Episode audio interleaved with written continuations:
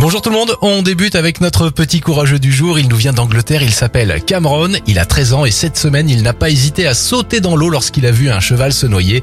Pendant une heure, il a maintenu la tête du cheval hors de l'eau en attendant les secours. Bravo Bonne nouvelle maintenant pour les fans de voitures et surtout de Formule 1. Le premier Grand Prix de l'année, celui de Doha, sera diffusé en clair ce dimanche sur Canal et MyCanal.